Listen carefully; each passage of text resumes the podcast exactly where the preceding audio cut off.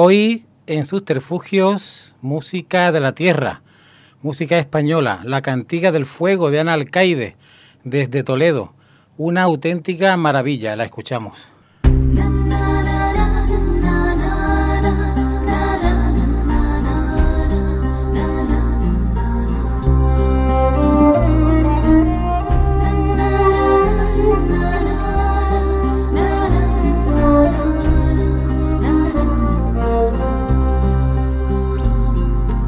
Tu vergel secreto, testigos de los besos de labio y labio abiertos en flor, doncella de nobleza levita, si adoras a un cristiano, más vale que silencies tu amor. La noche cerrada en los jardines despista a los guardianes que velan tus paseos Raquel, tan solo la luna en su crecida conoce de tus dichas y el pozo en que le aguardas a él.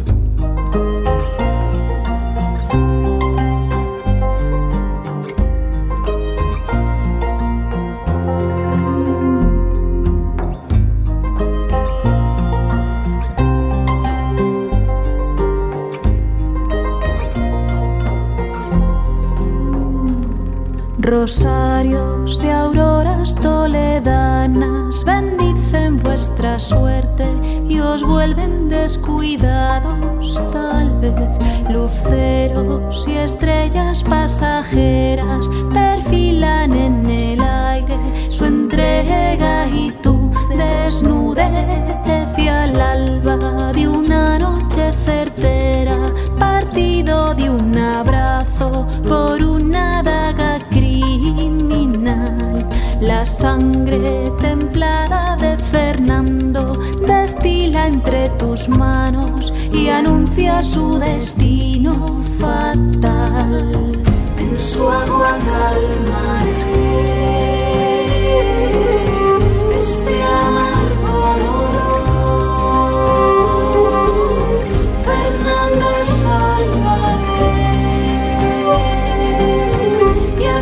在你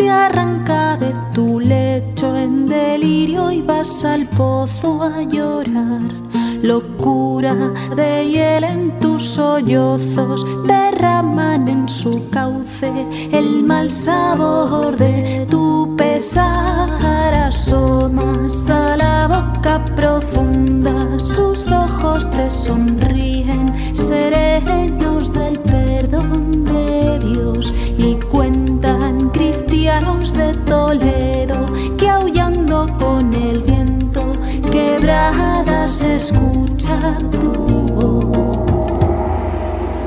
En su agua calmaré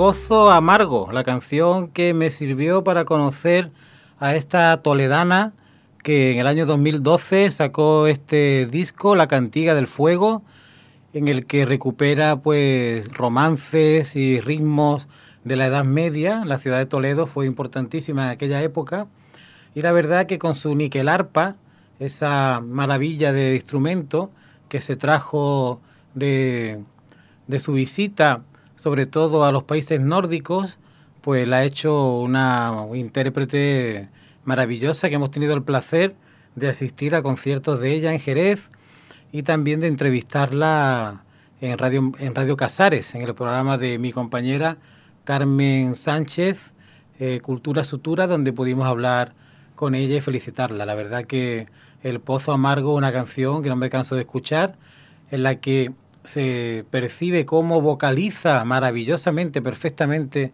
cada palabra, se va paladeando y la verdad es que es una auténtica delicia. Y si veis el videoclip en, en YouTube, pues veréis también que la historia se acompaña con ese pequeño cortometraje que es un videoclip, pues muy bien elaborado. Así que os recomiendo encarecidamente a Ana Alcaide. Hoy vamos a escuchar en su magnífica rotundidad, en su, en su, en su integridad, este disco de 2012, La Cantiga del Fuego. Y ahora pinchamos Baila donde el mar.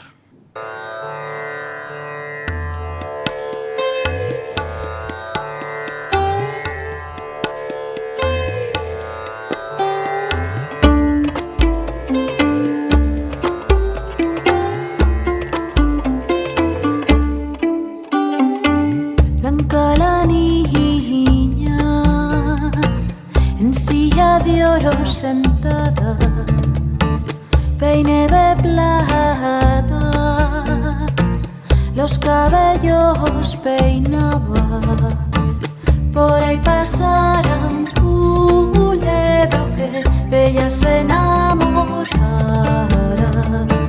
Juro que la de llevar consigo y luego desposar.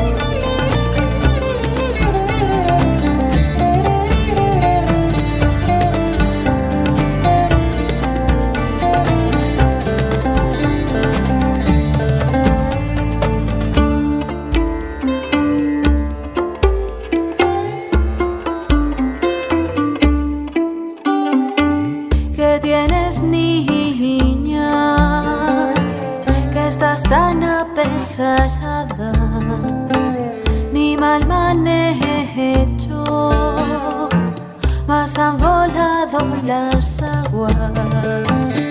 Por aquí andará un culebro que de mí se enamorará. Juro que me ha de llevar consigo y luego desposar.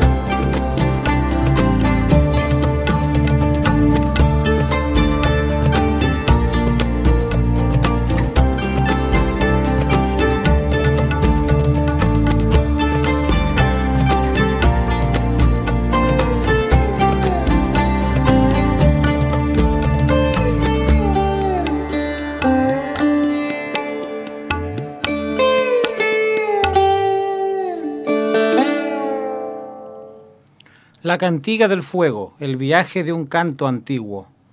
Estas canciones se inspiran en Toledo y en el viaje de los sefardíes.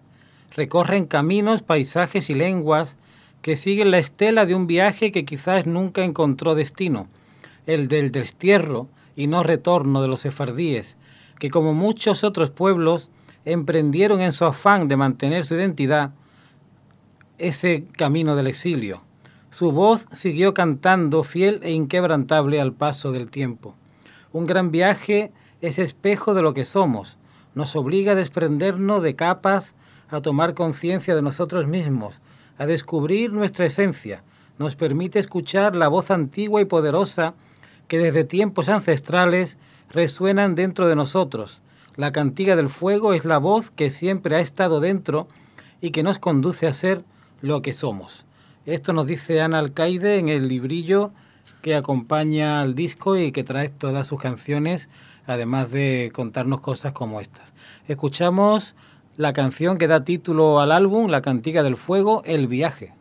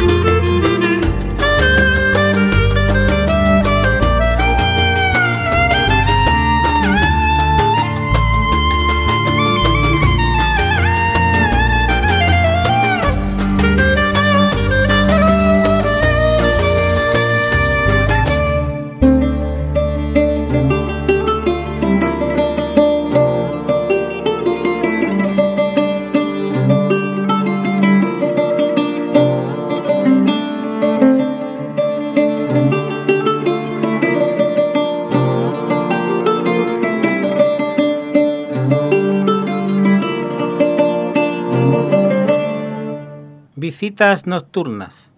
Las luces se encienden a la vez y las gemelas se pasan de nuevo a nuestra cama. Mi mujer se despierta con un gruñido, muerde la almohada, se acurruca en el borde. Está claro que no es un gesto para darles lugar, sino para alejarse. Desde que las visitas nocturnas se volvieron más frecuentes, mi mujer se mueve con espasmos de rabia. Pura rabia, eso me dijo, que le daba pura rabia lo que hacían las gemelas. Y eso es tan cierto como que ya no llora, ni una lágrima, nada. Y así de furiosa apaga su velador y así de furiosa se vuelve a dormir. ¿Será este el sentimiento que la salvará de la locura? Quiero despertarla y preguntárselo. Sin embargo, no abro la boca. Ahora soy yo a quien buscan las niñas. Ya sus pies intentan calentarse con los míos. Filosas y largas uñas, uñitas que aún seguirán creciendo, me lastiman la piel pero yo no me muevo ni apago la luz. Un tajo se me abre en la rodilla, dos tajos, tres, y no lo haré. No moveré un músculo. Es tan difícil ponerles límites. Me miran con esos ojos que no miran nada, o que miran lejos, no sé. De lo que sí estoy seguro es de que a la noche nos extrañan, allá en la fría negrura, las pequeñas. No bien me levante, les compraré flores intensas flores moradas, azules y blancas. Mañana dejaré siempre vivas sobre sus tumbas. Marcelo D'Angelo, de Argentina. Relato que obtuvo el tercer puesto en el certamen de relatos Algeciras Fantástica 2017. Y volviendo al disco de Analcaide, decir que le acompaña en este disco Bill Cooley tocando el salterio, el ud, el santur, el laúd medieval, el pandero, la, cántara y el tar. José Teordóñez toca la guitarra española, la guitarra acústica y el guitarrillo. Rafa del Teso, el buzuki, la mandola y la guitarra acústica. Jaime Muñoz, el clarinete, clarinete turco, ney turco, cabal, gaida, gaita charra y tamboril, furula, acordeón diatónico. Renzo Ruggiero, el bajo acústico, el bajo eléctrico, la zanfona y el santur. Diego López, las percusiones, los panderos, darbucas, dabul, tombak, rick, canjira, tinaja, crótalos y panderetas. Sergei Saprichev, las percusiones, es decir, las darbucas, panderos, rick, tombak, tabla y efectos. Ido Segal toca el Hansa Vina, Dimitri Sonis, la lira griega, y Reza Shashestet es la voz que acompaña a Ana Alcaide de fondo.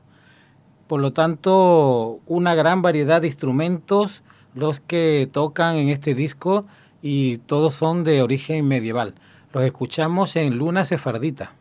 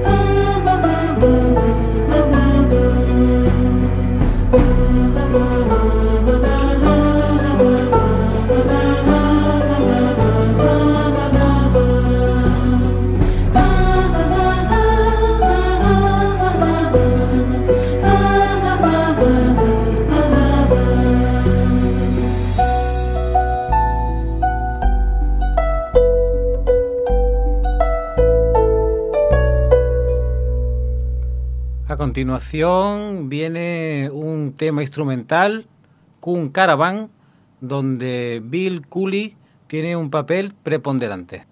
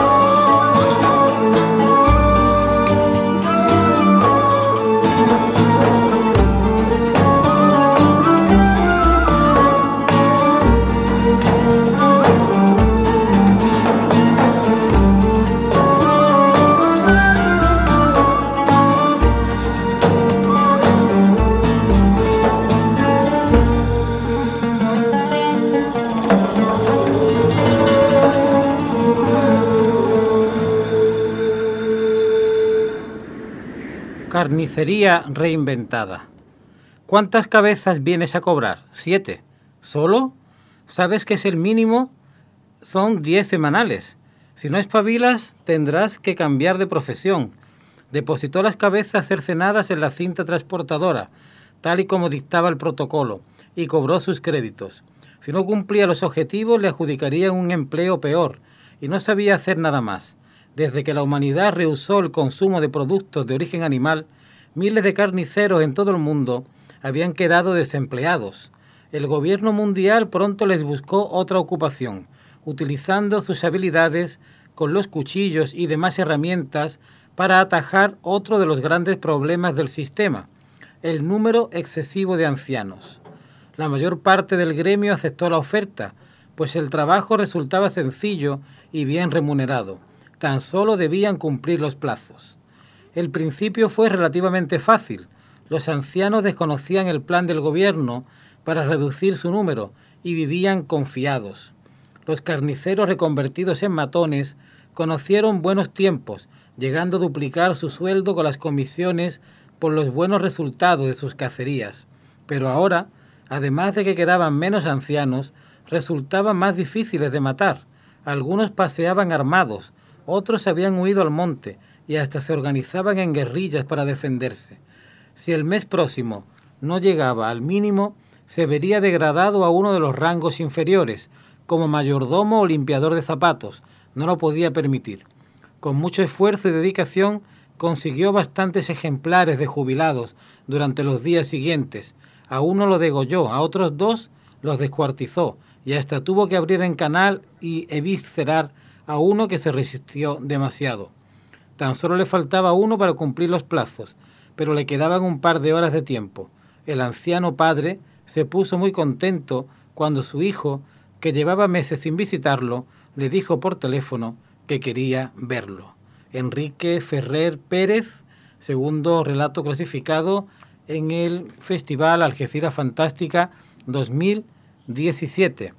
Y ahora llegamos a un punto culminante del disco la Reina Esther, que junto con la canción que abre el disco, El Pozo Amargo, es de mis canciones más famosas, más eh, preferidas mías de Ana Alcaide.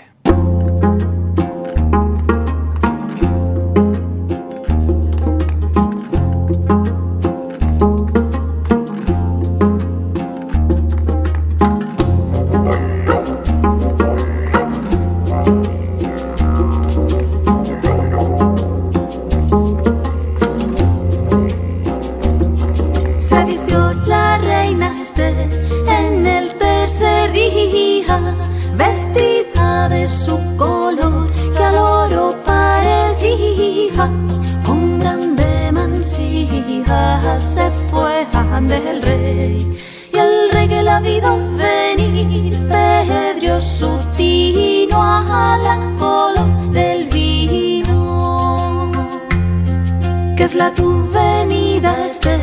¿Qué es la tu demanda? Un convit quiero hacer en la tuya casa con toda tu compañía y jamás también. Y también quiero tener largas las tus mesas.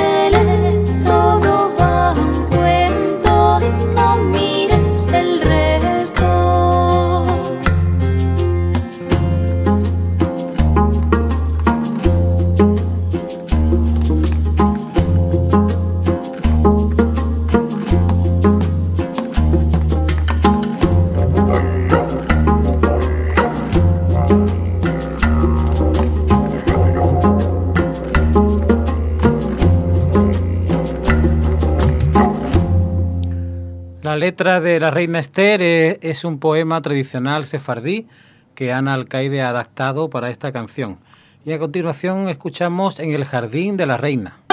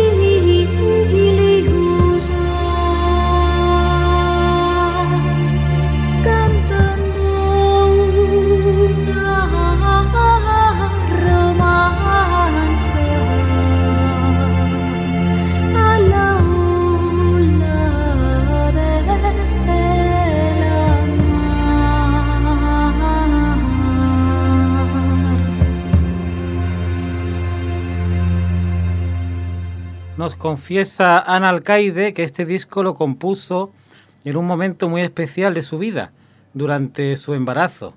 Sus canciones se fueron gestando a la vez que lo hacía el pequeño Bruno y ha sido testigo de un inolvidable proceso de transformación. Siempre guardarán el encanto de haberme acompañado en este tiempo único, así como al pequeño Bruno en su gran viaje. Así que dedicado este disco a Bruno León, su primer hijo. Y a continuación escuchamos El agua del río.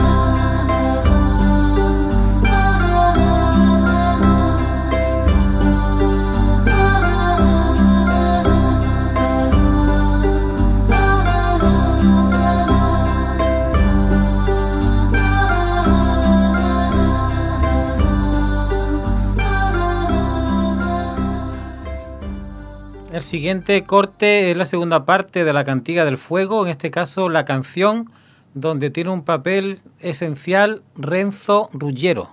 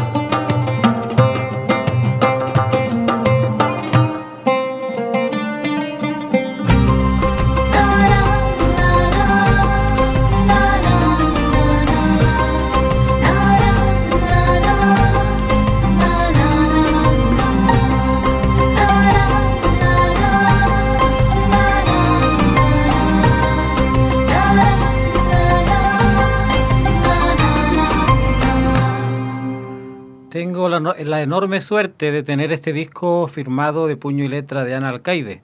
Dice, besos, Carmen y Juan Emilio, Ana Alcaide. Fue durante el concierto maravilloso que dio en Jerez hace unos años. Y ahora pinchamos Hay que casas, que es un tema tradicional sefardí que también se canta en Bulgaria. Hay que casas tan hermosas, hay que casas tan hermosas para que bailen las novias, para bodas, para bodas las mis señoras, estas y otras.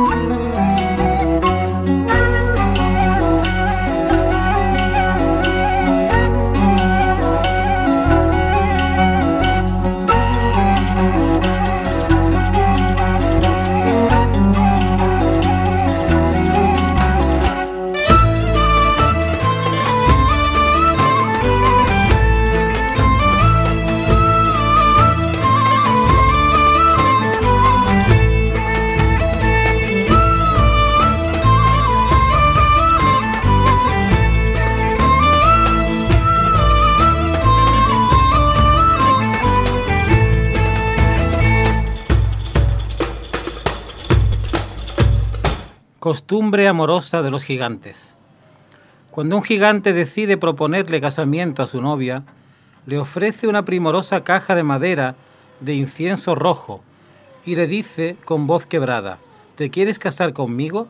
Ella la toma y exclama, ¡ay, por supuesto, mi vida! Gracias, mi amor, qué hermosa. Temblorosa y con gran expectativa, la gigante abre la cajita y encuentra sobre terciopelo azul, color que entre esta raza simboliza fidelidad, un humano atado de pies y manos, su boca amordazada y un terror indecible en la mirada. Alrededor de su cuello anudado un hilo, hilo para los gigantes, gruesa cuerda para los humanos, de oro y plata. En una ceremonia muy emotiva, la mujer se inclina sobre la cajita y el gigante ata el cordel en la nuca de su amada, cuidando de que quede adecuadamente flojo. A continuación ella se levanta de golpe y el hilo se tensa.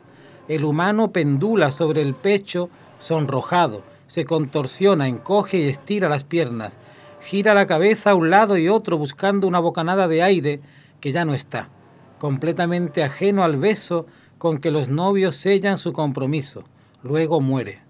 La novia llevará el cadáver del hombre en su cuello hasta el casamiento, más o menos un año más tarde. El olor a putrefacción se considera de buen augurio y es motivo de orgullo para las gigantes, debido a que indica su condición de mujer comprometida en matrimonio. Después de la boda, será el marido quien quite el colgante y lo guardarán, juntos dentro de algún libro de poemas que él le habrá regalado durante el noviazgo. Unos 200 años después, el esposo habrá muerto. Un día cualquiera su viuda estará sola, los hijos también se habrán ido, y verá a los nietos pocas veces al año, y sumida en la nostalgia, tomará el viejo libro, lo abrirá con temor respetuoso y encontrará el pequeño esqueleto casi formando parte de las páginas. Dejará caer una lágrima más o menos donde el humano tenía su corazón. Ella creerá por un segundo sentir de nuevo el olor tan amado a carne putrefacta. Daniel Frini de Argentina, ganador del concurso de microrelatos Algeciras Fantástica 2017.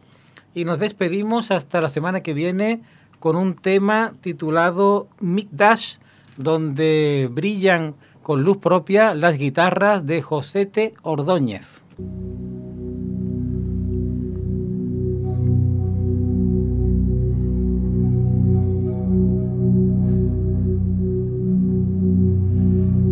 نفس براد و کام بر نمی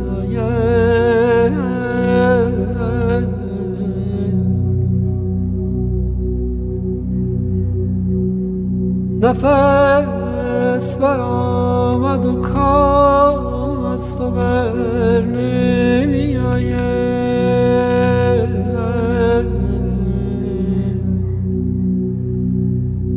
که وقتم از خواب در نمی آید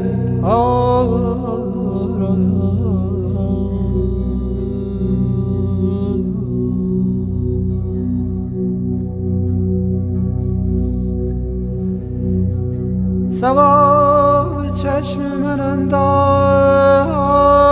خاکی از کویه که آب زندگیم در نظر نمی آید یا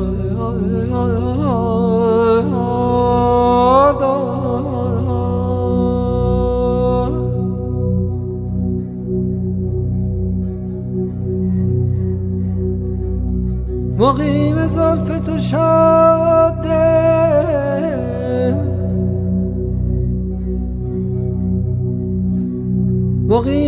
صرف تو شد دل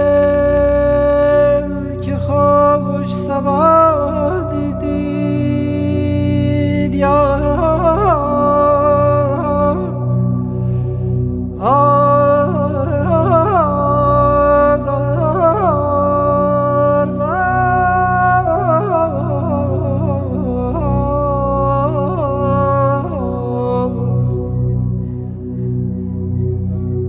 وزن غریب بلاکش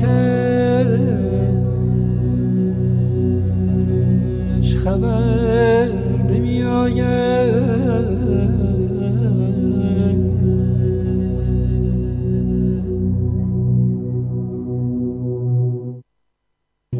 دردم از یار و درمانم از یار.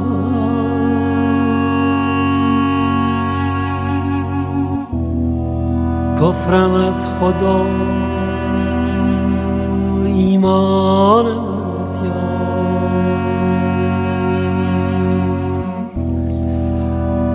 مستی آسا گرده کشندم بدار